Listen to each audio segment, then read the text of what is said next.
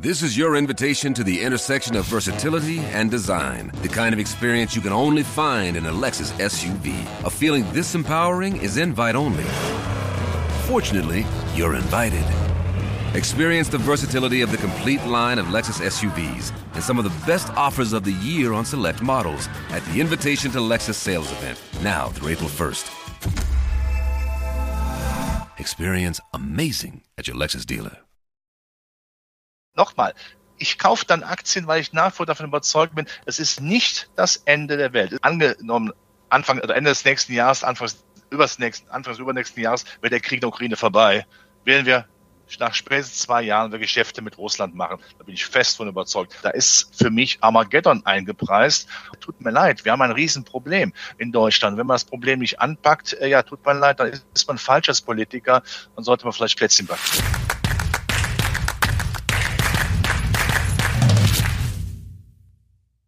Servus Leute und herzlich willkommen in einem brandneuen Video auf meinem Kanal. Mein Name ist Mario Lochner und ich bin heute zurück mit einem hochkarätigen Gast. Er ist das deutsche Börsengesicht schlechthin und gerade in schwierigen Zeiten hoffe ich auf ein bisschen Erleichterung. Leiter der Kapitalmarktanalyse der Baderbank. Herzlich willkommen, Robert Halber.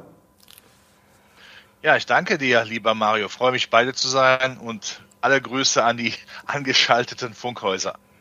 Leute, und wenn ihr zukünftig solche hochkarätigen Gäste nicht verpassen wollt, unbedingt Kanal abonnieren und auch gerne Daumen hoch. Jetzt starten wir mal, Robert, wie gehabt, mit schnellen Fragen. Ist ja gerade unangenehm. Muss man sein Depot jetzt absichern? Ja oder nein? Nein. Steigt der Ölpreis bald auf 150 Dollar? Nein. Geht Gold bald durch die Decke? Nein. Kommt trotzdem der Jahresendcrash? Nein. Kommt dann die Jahresendrallye? Eher. Steigen die Zinsen nochmal in den USA? Ein wenig können sie steigern, aber nicht mehr gewaltig. Ist dieses Mal alles anders? Nein. da müssen wir gleich drüber sprechen. Und überlebt die Ampel bis September 2025? Leider. Leider. da sprechen wir auch gerade gleich drüber. Jetzt müssen wir ein bisschen die Stimmung äh, trüben. Es ist gerade äh, schlechte Stimmung, es passieren schreckliche Dinge. Jetzt müssen wir natürlich ja, nicht über die menschlichen Sachen reden, sondern über das Investieren, über die Börse. Wir haben gerade drei grobe Szenarien für diesen Konflikt, Krieg im Nahen Osten. Also, dass es ein regionaler Konflikt bleibt, Bodenoffensive und Co. in Gaza. Dann Ausweitung auf mehrere Fronten und drittes Szenario, ja, vielleicht eine Eskalation, dass Israel den Iran angreift oder auch wie äh, auch immer, also ein Konflikt zwischen Iran und Israel. Was ist momentan dein Basisszenario? Ja, das ist keine schöne Situation. Das ist sehr düster. Aus dem Grund habe ich auch einen sehr düster, düsteren Hintergrund gewählt. Äh, ich glaube aber nicht an eine große äh, Eskalation. Also ich würde eher deiner ersten Variante zu, äh, zustimmen. Warum? Weil ich sehe bei aller Emotionalität auf allen Seiten, dass die diplomatischen Bemühungen eben massiv auch angelaufen sind. So bremst zum Beispiel, bremsen die Amerikaner die Israelis also auch nicht zu sehr draufzuschlagen. Ich habe aber auch sehr klar den Eindruck, dass zum Beispiel viele besondere Staaten auch im arabischen Raum, allen voran Ägypten und Saudi-Arabien, die zwar auf der von der Seite nach vorne ad hoc sicherlich dann die Karte der gemeinsamen Sache mit der Arabischen Liga spielen, aber hinter vorgehaltener Hand dann doch auch mäßigend einwirken auf diesen Konflikt. Warum? Gerade die Saudis haben extrem viel, viel zu verlieren. Sie wollen natürlich nicht, dass äh, im Hinblick auf das fossile Ende ja, unserer Energieversorgung äh, Saudi-Arabien nicht ein attraktiver Investitionsstandort ist. Sie wollen quasi sich als Weltmacht positionieren. Sie wollen aber auch in puncto Standortqualitäten Weltmacht sein. Und da kann man es überhaupt nicht gebrauchen, wenn im Nahen Osten eine Bombenstimmung ist. Überhaupt nicht. Das heißt, sie haben auch kein Interesse daran, dass der Ölpreis durch die Decke geht. Das hast du ja eben abgefragt. Ich habe ja auch, ich habe ja zum mhm. Glück oft Nein sagen müssen aus meiner Sichtweise. aber wenn ein Ölpreis so dramatisch durch die Decke geht, dann denkt man immer, oh, da verdienen die ja richtig viel Geld dort unten. Aber äh, man darf an 73 Yom Kippur erinnern. Dieser Ölpreisschock hat dazu geführt, dass die Kernenergie massiv ausgebaut wurde, dass man viel stark auf Braunkohle gesetzt hat. Und jetzt wird man auch stark auf Kernenergie setzen nicht bei uns, muss man dazu sagen, aber äh, weltweit. Man wird viel stärker die alternativen Energien noch nach vorne bringen. Das heißt, äh, die Saudis wollen sich selbst äh, ins Knie schießen im Grunde genommen. Und auch was wichtig ist, die Chinesen sind da recht ruhig. Die Chinesen wollen aber auch aufgrund ihrer dramatischen Situation in der Binnenkonjunktur jetzt keinen wegbrechenden, dramatischen äh, äh Ölpreis haben. Das kommt ihnen gar nicht gut. Von daher werden sie auf den Iran sicherlich auch einwirken.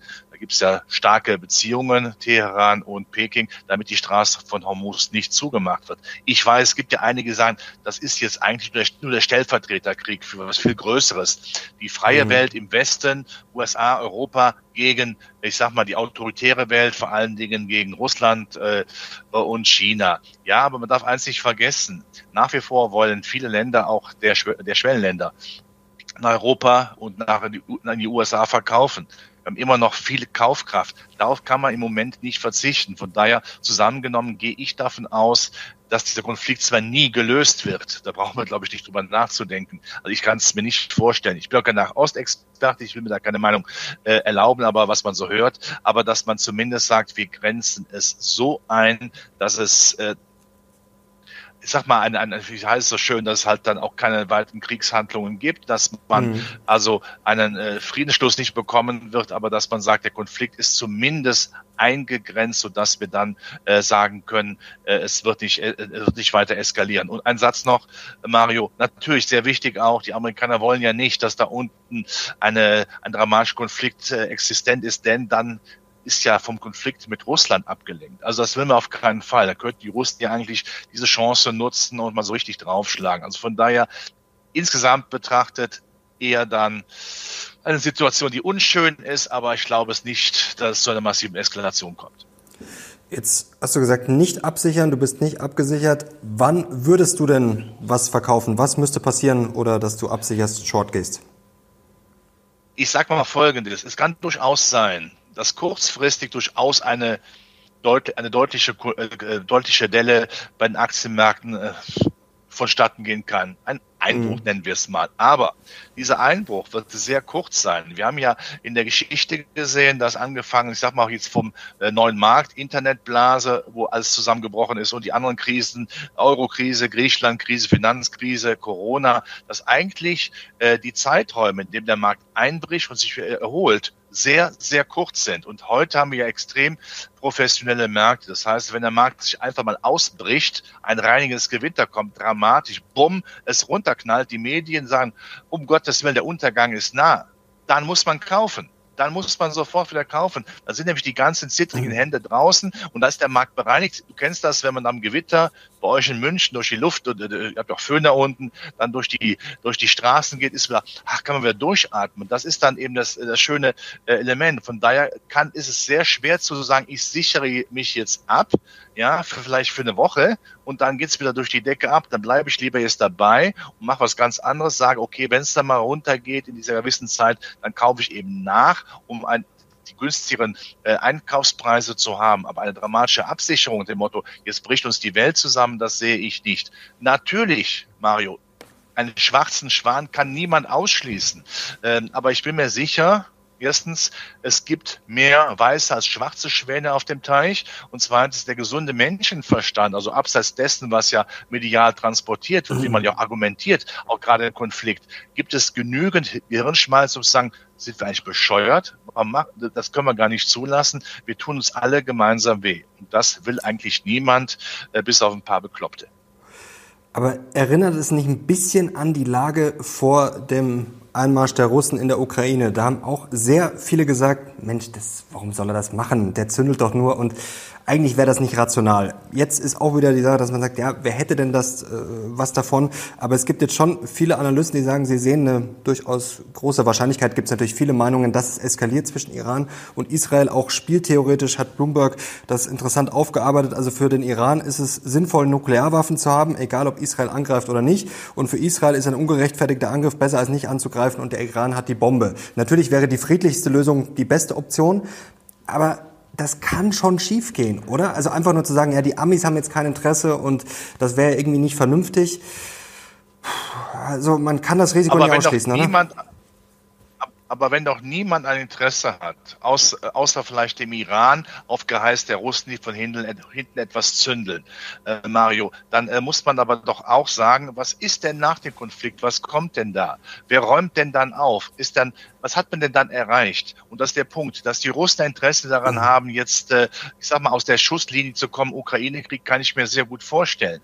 Andererseits, äh, lass mal kurz über die Russen reden. Die Russen rechnen mhm. ganz klar damit, dass im nächsten Jahr ein Republikaner wieder US-Präsident wird. Ob es der Herr mit T wird und mit P, ja, wie Plump am Ende, äh, das müssen wir abwarten, ob er, oder ob es ein äh, Herr äh, DeSantis wird. Aber wenn es ein Republikaner werden sollte, ja, dann ist klar, die Amerikaner werden die Unterstützung für die Ukraine massiv runterfahren, weil wenn es der Trump werden sollte, er sich als Friedensfürst feiern lässt, nach dem Motto, er wird dann ganz kleinen Russen sagen, wo ihr heute seid, da könnt ihr bleiben, das ist euer Gebiet, mehr bekommt er nicht. Er wird Herrn Zelensky sagen, wo die Ukrainer heute sind, das ist euer Gebiet, mehr bekommt er nicht. Und dann muss der Krieg austrocknen, weil die Waffen nicht mehr da sind. Natürlich muss er Sicherheitsgarantien äh, von Putin einfordern, aber Putin könnte damit leben, gesichtswahrend, dass er dann Teil zurück in sein russisches Reich geholt hat. Ähm, und die Friedensfürstdividende von Herrn Trump wird sagen, so, da haben wir jetzt mal einen Konflikt weniger. Warum sollte Putin mit dieser Chance im nächsten Jahr spielen? Ja, also äh, das kann ich mir nicht vorstellen. Putin Schachspieler, man muss ihn ja überhaupt nicht mögen, ja, und ich mag ihn sicherlich nicht, aber ähm, das Kalkül, auch ein Machterhaltungskalkül, ist viel besser, wenn er jetzt sagt, dann warte ich das Jahr noch und lasse keinen Konflikt jetzt weiterhin zu, weil ich das Ziel, dass wir dann, dass ich dann gesichtswahrend aus der Sache rauskomme, viel besser ist. Also ja, nochmal, das widerspricht an sich, der, ja, lass mir das noch sagen, vielleicht, äh, mhm.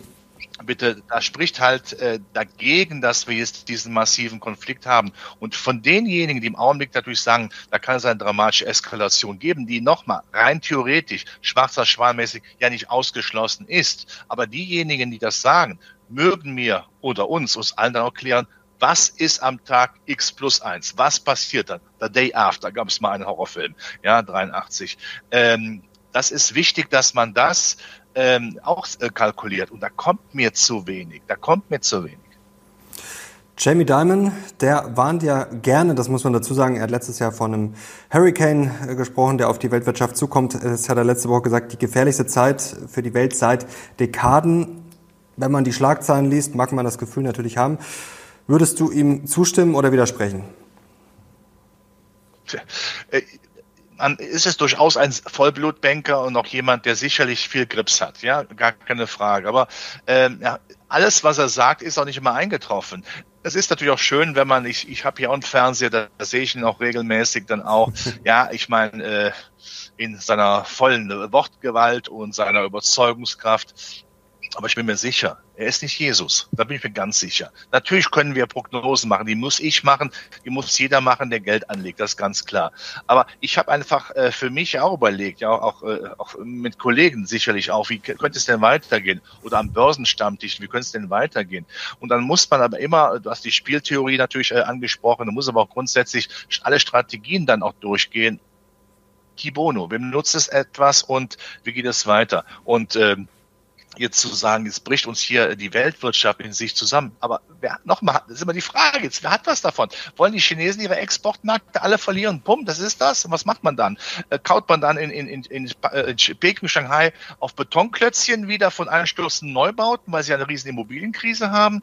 Das kann es ja auch nicht sein. Nein, ich halte nach wie vor die friedliche Koexistenz äh, für das äh, vernünftige Szenario. Aber Mario, lieber Mario, wenn es dann auch mal einen Tag rumpelt, ja, nochmal, ich kaufe dann Aktien, weil ich nach wie vor davon überzeugt bin, es ist nicht das Ende der Welt. Es ist keine schöne Welt, ich weiß das, aber ich muss mich mit den Gegebenheiten auseinandersetzen. Und ich weiß natürlich, dass, wenn man mit schlechten Nachrichten in den Medien ist, öfter zitiert wird, als wenn man das Ganze etwas verhaltener sieht.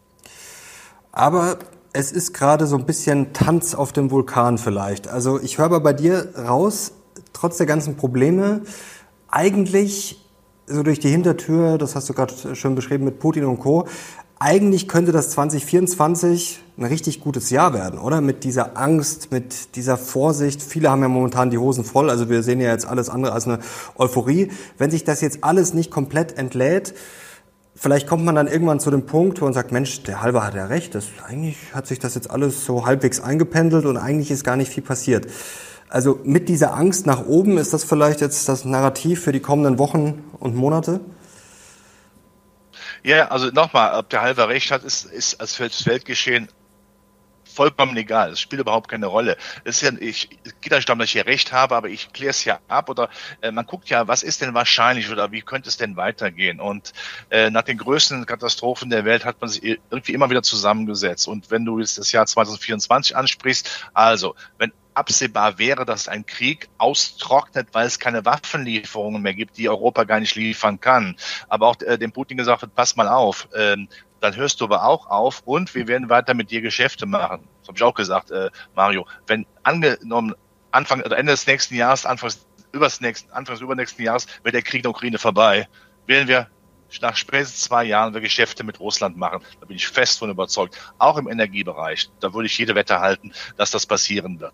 Und die Russen werden auch dankbar, denn ich glaube nicht, dass die Russen so gerne mit den Chinesen zusammenarbeiten. Sie hätten auch gerne so mal noch, äh, Freunde kann man jetzt nicht sagen, aber Geschäftspartner im Westen, was ja auch jahrzehntelang funktioniert hat, weil sie ja wissen, dass die Chinesen sie von oben bis unten ausziehen und die Russen im Grunde genommen dann nackt dastehen, weil sie ja keine Alternative haben. Um da rauszukommen, das ist sicherlich auch im Interesse der russischen Führung. Das wäre schon mal positiv. Da wäre schon mal ein Konflikt etwas äh, gemildert, definitiv. Wenn wir dann im nächsten Jahr davon ausgehen, dass die Weltwirtschaft sich auf schwachem Niveau immerhin stabilisiert. Es wird kein Wirtschaftswunderjahr, da müssen wir nicht drüber nachdenken. Aber wenn die Chinesen sagen, wir haben eine miese Wirtschaft, wir müssen aber den Leuten einfach aufgrund äh, unseres Versprechens, das wir ja den Chinesen gegeben haben, also die KP, ich habe zwar die totale Kontrolle über euch, aber dafür bekommt ihr Wohlstand wenn er das nicht weiter leistet, der Xi Jinping, der nicht lächelnde Mann aus dem Land des Lächelns, ja, sollte bei Olaf Scholz mal Volkshochschulkurse belegen, der weiß, wie man lächelt, äh, dann äh, wäre in China einiges los und da würde ich auch von sozialen Unruhen ausgehen. Wenn er aber sagt, ich muss das jetzt stabilisieren, kommt da Schwung rein und das hilft auch der Weltwirtschaft. Und wenn die Amerikaner ihr Soft Landing weiterhin bekommen, ihre sanfte Landung, wovon ich ausgehe, ist eine tolle Wirtschaft, muss man sehr klar erkennen, dann muss man nicht wirklich Sorge haben, dass dieses Szenario, das ja im Augenblick auf äußerst unterbewertete, auch deutsche zyklische konjunkturabhängige Titel trifft, dann tragen wird, dann muss ich die haben. Im Moment bekomme ich die quasi hinterhergeschmissen, auch gerade die Titel der zweiten Reihe, weil sie so günstig sind. Da ist für mich Armageddon eingepreist und wie gesagt, haben wir eben besprochen, das sehe ich nicht. Da ist Armageddon eingepreist. Das ist, glaube ich, ein guter Hinweis, denn es wird immer ein bisschen verzerrt. Also man schaut dann auf die Märkte, sind gut gelaufen, aber äh, viele sind eben gar nicht so gut gelaufen, sind günstig. Jetzt ist die Frage trotzdem, wo sollen die steigenden Kurse herkommen? Jens Erhardt hat vor wenigen Tagen gesagt, das dicke Ende kann noch kommen, denn er verweist auf die sinkenden Geldmengen. Und das kommt auch immer wieder in den Kommentaren. Liquidität, ja, wo sollen denn jetzt die groß steigenden Kurse herkommen? Ja, das ist immer, das ist immer, äh, also erstmal wir haben immer noch genügend Liquidität. Wir haben nicht mehr die Hyperliquidität, die wir noch vor zwei Jahren hatten. Das ist auch klar. Aber wir haben immer noch deutlich mehr Liquidität, äh, lange vor der, wie es lange vor der Corona-Krise war. Wir haben immer noch, äh, in Europa zumindest, haben wir ähm, Zinsen, die unterhalb der Inflation liegen. Und wir wissen alle, wenn es hart auf hart kommt, wird keine Notenbank dieser Welt zuschauen und sagen, ich mache jetzt nichts. Diese harte Inflationsrhetorik, die die würden wir zwei auch an den Tag legen, ja, wird ja auf der Aktionsebene nicht eins zu eins umgesetzt. Also wenn man doch Inflation ernst nehmen würde, 100 Prozent, dann hätten wir doch in Amerika zwei bis drei Prozent mehr Leitzins, hätten wir die in Europa. Einfach der Motto, wir machen etwas komplett kaputt, die Inflation. Und diese Inflationsbekämpfung kommt mir vor, äh, wie Unkrautbekämpfung, der Motto, oh, jetzt muss ich mich bücken, ich habe ich hab Rückenschmerz, ich lasse es mal lieber sein. Ja, also das wird gut verkauft, das machen die toll. Frau Lagarde macht das super. Äh, Jerome Paul, er macht das super. Also wie geschliffen, da sitzt ja jedes Wort und dann dieser, dieser trübe Blick in die Kamera, da bekommt man ja in der Tat Angst, selbst wenn man in der Sauna sitzen würde, ja. So, aber es wird nicht eins zu eins auf der Aktionsebene dann eben auch äh, geliefert. Das macht man nicht, weil man weiß, die Welt ist eben schwierig. Wir haben Überschuldung, wir haben schlechte Konjunktur, wir müssen etwas dafür tun. Also von daher äh, sehe ich das, äh, das Liquiditätsthema jetzt nicht so dramatisch. Und offensichtlich, schauen wir jetzt mal auf die Märkte. Ja, Mario, jetzt mal ehrlich, ähm, warum bricht der Markt denn jetzt nicht ein? Also ich meine, ich kann da jetzt die Horrorszenarien, wir haben sie auch eben genannt, mit Ölpreisen auf 200 und äh, Wirtschafts bricht in sich zusammen. Ähm, warum äh, ist die Märkte ja, Das ist eine gute Frage. Oder, äh, ja? Das ist die Frage, also warum verkaufen jetzt nicht viele? Denn man kann jetzt sagen, wir sind jetzt nicht ganz am Boden. Also man kann jetzt sagen, in diesem Jahr hat man vielleicht schon ein paar Gewinne gemacht und momentan hat man das Gefühl, da gibt's gar nicht so viel zu gewinnen. Also momentan ist vielleicht schlauer an der Seitenlinie äh, zu stehen. Ja, warum bricht der Markt nicht ein? Das ist die Frage. Ja, Anleihen gut, meine, sind wieder attraktiver. Ja, äh, aber wenn die attraktiv, gut, ich finde die insofern attraktiv, da ich sagen kann, wenn ich nach wie vor das Szenario von Ende des Jahres hin und Anfang des nächsten Jahres von Zinssenkungsfantasie sehe in Amerika und dann anschließend bei der EZB im Euroraum, dann kann ich die äh, auch langfristige Staatstitel kaufen, um einfach dann von der, wenn die wenn die Renditen mhm. was runterkommen, vom Kurshebel profitieren zu können. Da ist nichts gegen, überhaupt nichts gegen zu sagen. Also da hätten wir ja auch wieder ein gewisses Entspannungssignal auch für die, die Aktienmärkte. Und wenn man ja sieht, dass ja seit, seit 40 Jahren intakter Zinssenkungstrend nach oben weggeschossen ist, ja, als hätte man eine Rakete abgeschossen, ja, äh, und die Märkte aber im Grunde genommen recht stabil sind und weil sie auch jede Möglichkeit zum Beispiel vor kurzem, wo man dann wie gemerkt hat, oh, da gibt es ja doch diplomatische Be Bemühungen, den Konflikt dann zumindest zu begrenzen. Dass die, die Märkte reagieren darauf und haben ja auch, wir haben ja nun nicht die erste Krise, ja auch mittlerweile Hornhaut angesetzt und sehen ja ganz genau, da gibt es ja offensichtlich Kräfte, die wollen nicht diesen kompletten Zusammenbruch, der ja wenn man jetzt diese negative Geschichte weiterdichten würde, ja verheerende Auswirkungen haben könnte. Das muss ja eben dann auch klar sein. Ähm, dann gibt es für mich keinen Grund zu sagen, jetzt, der Aktienmarkt ist aber sowas von dramatisch, da muss ich jetzt mal rein. Und wie gesagt, ich möchte ja letzter Konsequenz keinen schwarzen Span ausschließen, aber wenn er passiert, ja, dann passiert er eben eine Woche lang. Ja, und dann, dann brauche ich diese Aktien, dann brauche ich sie doch wieder. Da geht, geht man wieder massiv rein. Raus äh, aus den Kartoffeln rein in Kartoffeln. Das ist doch oft genug äh, bei den Märkten der Fall gewesen. Ich wiederhole mich jetzt, die Krisen der Vergangenheit wurden im, in immer kürzeren Zeiträumen abgearbeitet. Immer. Interessant, oder? Jetzt hast du vorher gesagt, ist dieses Mal alles anders und du hast Nein gesagt. Und das ist ja auch wahrscheinlich ja, die rationale äh, Antwort. Muss es dann nicht irgendwie noch eine Watschen geben? Toxische Mischung, davor hat vor kurzem Mohamed El Arian gewarnt. Hoher Ölpreis, starker Dollar, stark und schnell gestiegene Zinsen. Da muss es doch irgendwann ja, noch den nassen Waschlappen ins Gesicht geben. Oder das kann doch nicht einfach sein, dass wir in ein, zwei Jahren sagen, ach ja, irgendwie war das völlig egal. Nein, es soll ja nicht so klingen nach dem Motto hier von halbe, ach, das ist mal, das ist mal ein kleiner Sturm Wasserglas. Nein, das verursacht Schmerzen. Die Bilder auch im Fernsehen auf das, was auf deutschen Straßen passiert, innere Sicherheit, ich finde es zum Kotzen auf Deutsch gesagt. Das sage ich ja auch. Nur, äh, ich muss aber trotzdem dann äh, auch mir die Frage stellen, jetzt nehme ich das mal wahr. Ich lasse mich jetzt emotional hochpushen und sage, dass, boah, das, das, ist ja gar, das ist ja gar nicht mehr zu machen. Ich will es nicht Altersweisheit nennen, weil ich im Dezember 60 werde, aber man hat auch einiges schon gesehen in den letzten äh, 30, 40 Jahren, dass man denkt, ja, das mag ja wehtun, aber die Watschen, die man sich abholen könnte, ja, die, die mag doch mal, die mag kommen, aber sie wird kurzfristig den Markt nach unten bringen und dann wieder stabilisieren, weil einfach dann äh, gesagt wird, aber jetzt bauen wir ja wieder auf. Und äh, ich halte ja viel von dem der Börsenwahrheit oder Börsenkallau, wie man es äh, möchte, der Markt hat immer recht. Ähm, was braucht er jetzt denn noch? Was braucht er jetzt denn noch, dass er sagt, so, das war's jetzt für mich, jetzt gehe ich mal runter. Wir haben ja schon eine gewisse Zinsentwicklung nach oben gehabt, eine dramatische, so schnell der Zinsaufschwung, den wir gesehen haben jetzt ja seit anderthalb Jahren, ähm, so schnell hat der früher nie stattgefunden. Also wir haben ja schon einiges gemacht und die Notenbanken klug genug, dass sie auch sagen, äh, higher for longer. Das heißt, wir halten dieses Leitzinsniveau hoch. Äh, wir senken nicht direkt, aber wir halten es einfach, weil dadurch auch schon eine gewisse Bremsung stattfindet. Wollen nicht vergessen, dass in Amerika auch der Realzins, da ist er äh, positiv. Oberhalb der Zinsen sind ja die Konjunktur durchaus ab äh, abbremst. Also da muss man jetzt nicht mehr viel tun. Äh, und dass wir mit etwas mehr Inflation leben müssen in Zukunft. Das wissen wir auch. Haben auch schon besprochen hier. Ähm, die 40-jährige Deflation, Desinflationsphase, die ist vorbei. Damit müssen wir leben. Aber Inflation, die so konsequent nicht bekämpft wird, kommt dem Aktienmarkt zugute. Und solange der mit Megathemen wie äh, auch im Technologiesektor, Geschäftsmodelle, auch langweilig das zu sagen, intakt sind oder äh, mit der zweiten Reihe, den zyklischen Werten an Europa in Deutschland, äh, haben wir Themen, wo ich sagen kann, habe ich jetzt kein Problem, dass wir, dass wir nicht äh, äh einen Aktienmarkt haben, der sehr stabil vonstatten gehen wird. Die Wirtschaft in den USA ist ja faszinierend. Also der Verbraucher wird ja schon eigentlich seit letztem Jahr totgesagt nach dem Motto, ah ja, die Ersparnisse sind bald aufgebraucht, spätestens 2023 soll es soweit sein. Jetzt wurde es auf 2024 verschoben. Die jüngsten Zahlen vom Konsum wieder positiv überrascht. Also der US-Verbraucher ist einfach nicht totzukriegen. Die Industrieproduktion, äh, Frühindikator war jetzt äh, heute bei Bloomberg, äh, so stark wie in, zuletzt im September, glaube ich, oder Dezember 2018. China hat jetzt auch noch leicht positiv überrascht. Also wenn man mal sich durch diese Schlagzeilen dickig durchkämpft, eigentlich läuft es doch gerade bis auf Deutschland richtig gut, oder? Das ist schon faszinierend.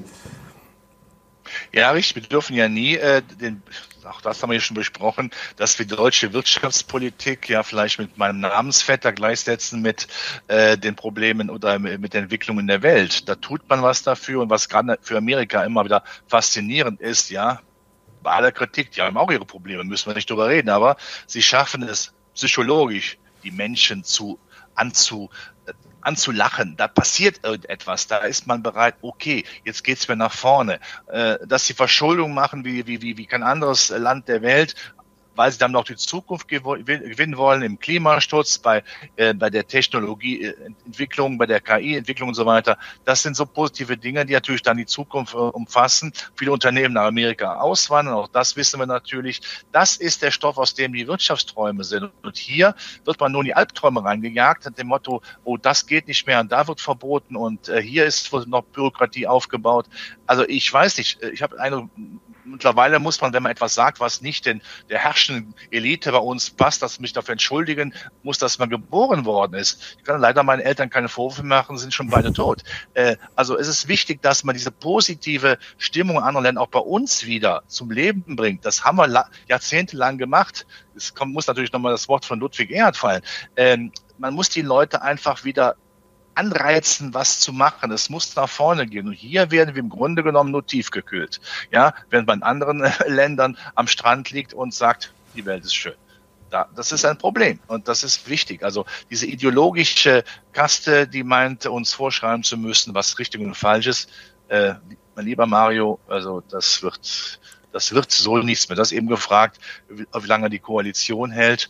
Ich weiß natürlich, da gibt es ja ein Gerücht in Berlin, dass da sagt, na ja, die SPD aus Angst, dass sie dem Untergang äh, entgegentaumelt, äh, zieht die letzte Notbremse, ja, lässt die Koalition, dann lässt sie platzen und geht mit der CDU zusammen, macht eine große Koalition, äh, wohl wissen, sie hätte immer noch könnte eben auch einen Kanzler stellen, weil sie ja die größte Fraktion dann eben ist und könnte dann die Dinge mit äh, der CDU mal durchsetzen. Ob man es machen wird, weil natürlich auch viele äh, Widerstände in der SPD sind. Ich glaube schon, dass die CDU es machen würde. Ähm, das ein hoher Preis wäre, aber wenn man würdest du es machen, wenn du Olaf, wenn du Olaf Scholz wärst, würdest du es machen? Ich, ich würde es machen. Wenn der, wenn der Olaf Scholz es nicht macht, wird er bis zur Bundestagswahl jede Wahl verlieren, wenn nicht ein Wunder passiert. Äh, und was muss man sagen? Ein Christian Lindner und ein Robert Habeck die hassen sich. Mach uns bitte nichts vor. Das passt nicht zusammen. Das passt zusammen wie Öl und Wasser. Das vermischt sich nicht. Das wird auch nicht besser werden. Die einen geben Gas, die anderen bremsen und umgekehrt. Was soll, wie soll denn da vernünftige Politik rauskommen? Wie soll das funktionieren? Und äh, ein Herr Müntefering, früher SPD-Chef, hat immer was Wichtiges gesagt. Zuerst das Land, dann die Partei. Und so würde auch Olaf Scholz seiner Partei, wie ich finde, äh, wieder etwas Kraft einflößen nach dem Motto, wir packen Dinge jetzt einfach mal an und lassen. Man kann ja sagen, das machen wir nur zwei Jahre und nach der Bundestagswahl wird neu entschieden. Aber jetzt mit irgendwelchen Spielchen zu kommen, oh, es geht nicht und nee, es war nicht der Wählerwille, tut mir leid. Wir haben ein Riesenproblem in Deutschland. Wenn man das Problem nicht anpackt, äh, ja, tut mir leid, dann ist man falsch als Politiker und sollte man vielleicht Plätzchen backen. Lass uns noch mal ganz kurz zur Börse kommen. Jetzt sind wir gerade in die Berichtssaison gestartet. Die ist gut angelaufen, wenn wir jetzt mal von äh, Goldman Sachs vielleicht äh, absehen. Aber insgesamt haben schon wieder über 80 Prozent der Unternehmen, ist natürlich äh, Bestandsaufnahme, noch haben sie nicht so viele berichtet, über 80 Prozent haben die Erwartungen geschlagen. Man rechnet generell mit ja, ordentlichen Gewinnüberraschungen.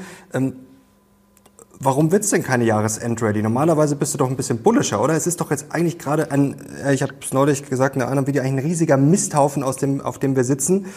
Äh, kann da jetzt nicht mit positiver Überraschung was richtig Schönes noch wachsen?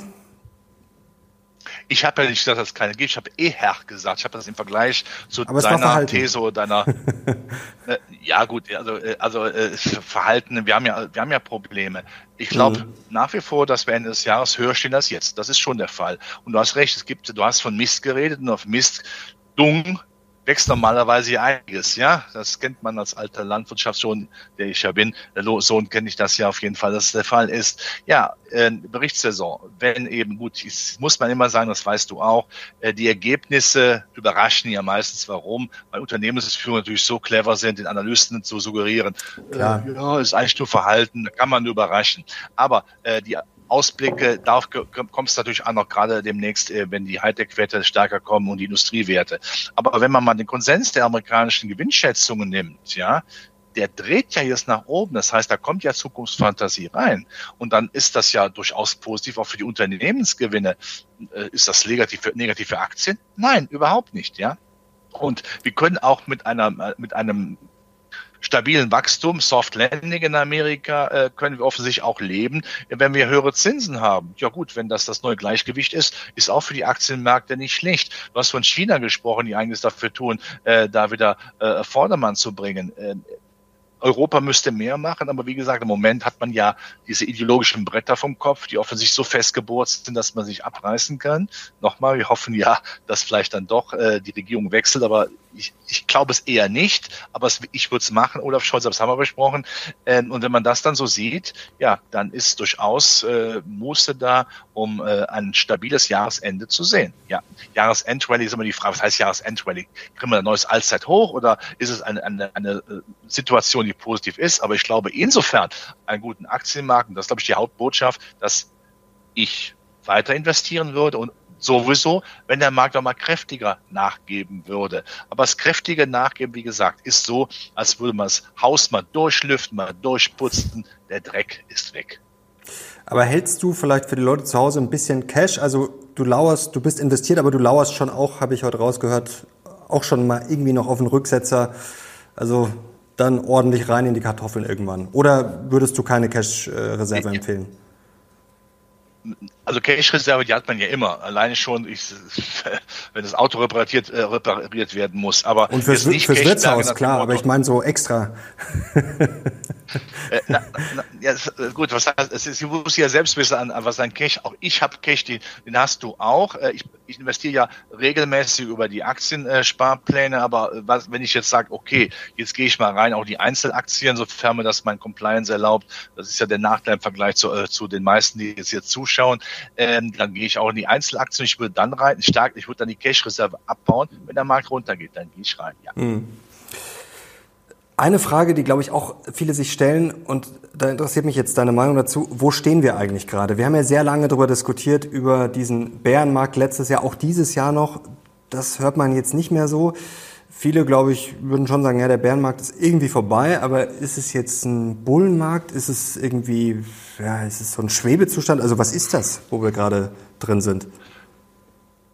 Das ist ein Bullenmarkt, aber der Bulle ist etwas müde geworden. Aber der Bär versucht immer den Bullen aus der Reserve zu locken, aber der Bär hat auch keine Lust mehr. Der hat sich letztes Jahr so gefreut, der Börsenbär, im, im Ausblick für das laufende Jahr, wie schlechter alles wird und er stellt fest, Pustekuchen, hat nicht funktioniert.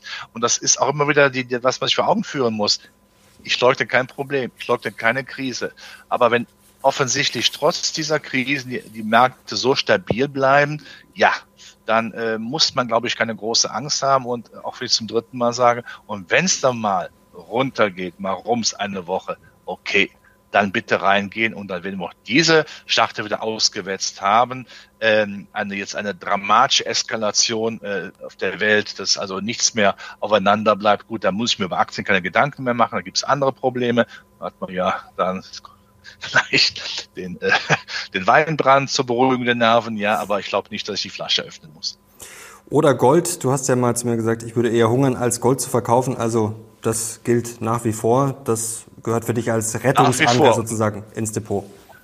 Ja, und wenn man mich so ansieht, dann kannst du dir vorstellen, dass es äh, Lebensmittelaufnahme durchaus etwas ist, was ich nicht komplett ablehne, ja. Aber klar, ich würde das Gold niemals aufgeben, äh, auch dass ich habe. Äh, das ist für mich immer die Absicherung, wenn wirklich mal was Schlimmes passiert. Aber ähm, wenn es auch nicht passiert, bin ich trotzdem nicht betrübt, Gold zu haben, denn das wissen wir ja auch alle, solange dann die äh, Notenbanken, vor allen Dingen äh, in der östlichen Hemisphäre, immer stärker oder weiterhin Gold kaufen, muss ich keine Angst haben, dass äh, Gold keine Nachfrage hat. Und das habe ich auch schon mal erzählt.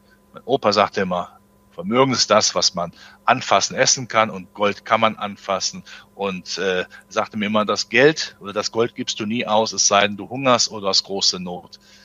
Das hatten wir zum Glück bis jetzt nicht. Also wenn ich mein Goldsäckchen, wie ich es immer nenne, gerne weiter behalten. Robert, lass uns zum Ende kommen, vielleicht noch ganz kurz über Chancen sprechen. Du hast schon Zykliker angesprochen. Äh, was ist denn gerade unterschätzt? Also vielleicht nochmal so zusammenfassend, welche Branchen? Du hast auch vorher über erneuerbare Energien gesprochen. Die sind ja dieses Jahr katastrophal gelaufen, wenn man sich mal diese ETFs und Fonds anschaut, also ja, Nachhaltigkeitssachen, erneuerbare Energien. Also bieten sich da jetzt vielleicht Chancen? Wo siehst du noch Chancen? Was ist momentan aus deiner Sicht unterschätzt? Ähm, ja, aber im Bereich von ESG, also von, von ähm, alternativen Energien, du hast vollkommen recht, das läuft nicht. Und wenn es läuft, was läuft im Bereich? Das, was Hightech-Charakter hat, das ist gelaufen, das ist stabil. Aber ansonsten, da ja Europa immer noch nicht weiß, ist Atomenergie ist pfui oder hui, ja, also die, und äh, auch die, die, die Masse ja auch fehlt äh, an Windrädern und äh, zu wenig aufgebaut wird und so weiter, ähm, ist das auch wirklich nicht das Thema. Da finde ich es viel interessanter, die völlig ausgebaumten Werte uns anzuschauen im Maschinenbau, in der Elektrotechnik, in der Chemie und so weiter, ähm, wo man einfach sagen muss, ja, was passiert hier? Also ist es wirklich so dramatisch, dass wir ähm, die Nacht ohne Morgen haben? Nein, sehe ich nicht. Und äh, solange, solange auch Übernahmefantasie da ist, die mir natürlich als Deutscher wieder wehtut, wenn deutsches Industriegüterkulturgut äh, in fremde Hände geht. Aber das ist ja auch noch ein wichtiger Punkt. Äh, muss man sich da keine äh, Angst machen? Und dann denke ich, auf dem Niveau muss man definitiv kaufen. Das ist die Reflationskarte, also das Wiedererstarken der, der, der Weltwirtschaft, zunächst auf schwachem Niveau, äh, mit der Möglichkeit im nächsten Jahr eben dann den Ukraine-Konflikt auslaufen zu lassen.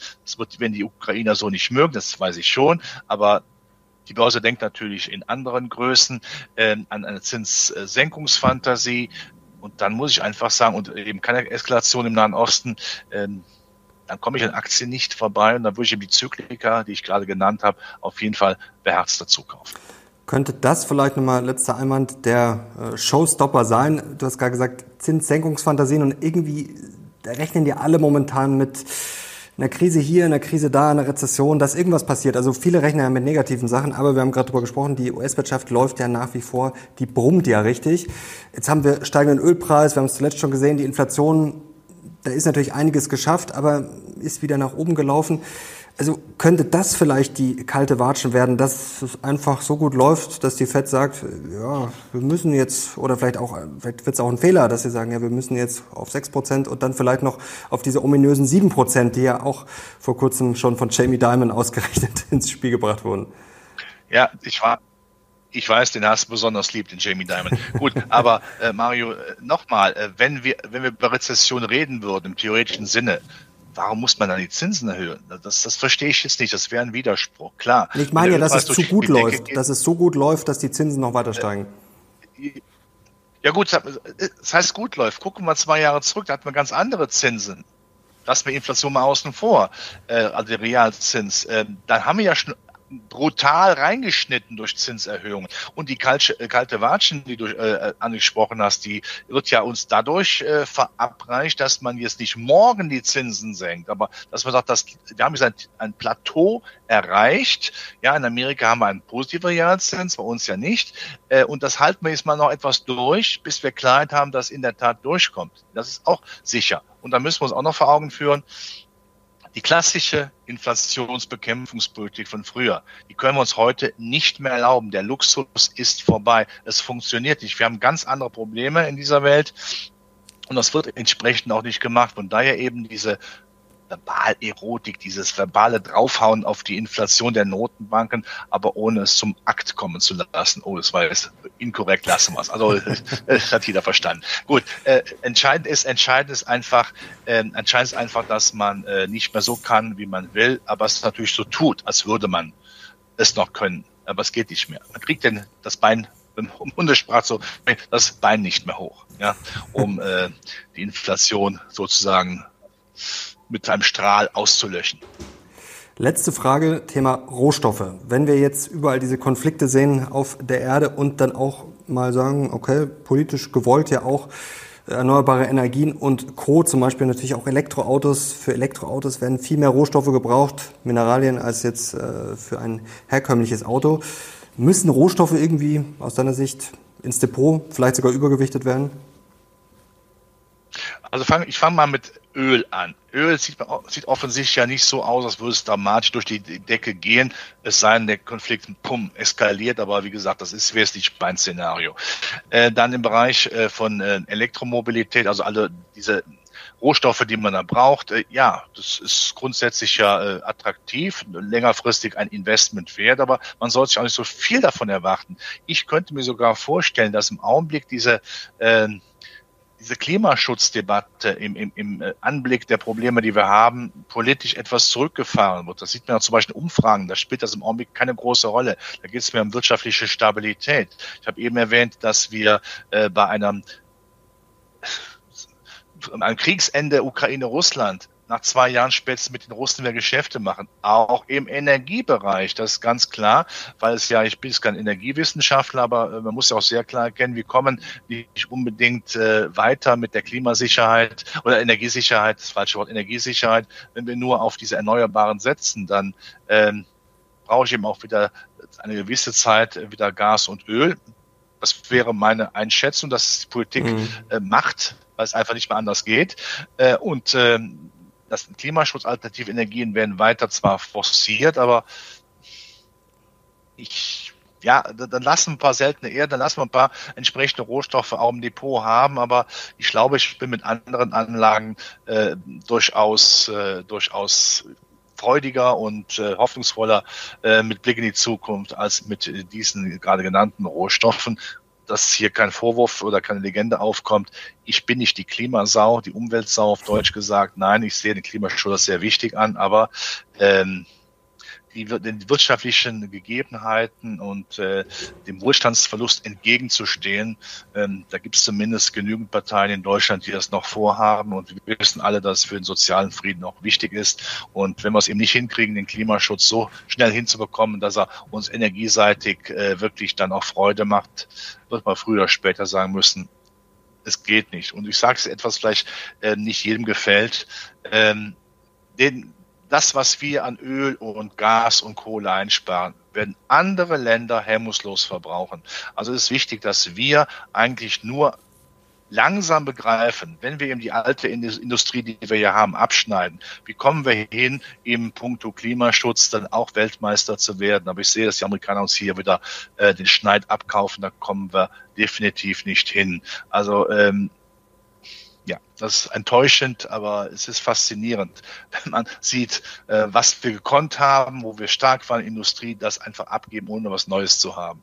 Ja, das finde ich mal aber sehr. Da kann man Lotto spielen, ne? da kann man auch sicher sein, dass äh, man nichts gewinnt. Von daher noch einmal mein Credo, wenn die Regierung wechselt, Mario, ich wäre nicht betrübt, aber leider glaube ich nicht dran. Robert, Danke für den Klartext. Hat wie immer großen Spaß gemacht, trotz ernster Themen. Herzlichen Dank dir. Ich danke dir. Hat Spaß gemacht. Alles Gute. Und ich danke euch fürs Zuschauen. Wenn es euch gefallen hat, gerne Daumen hoch und Kanal abonnieren, um nichts mehr zu verpassen. Danke Robert, danke euch. Wir sind jetzt raus. Bis zum nächsten Mal. Ciao.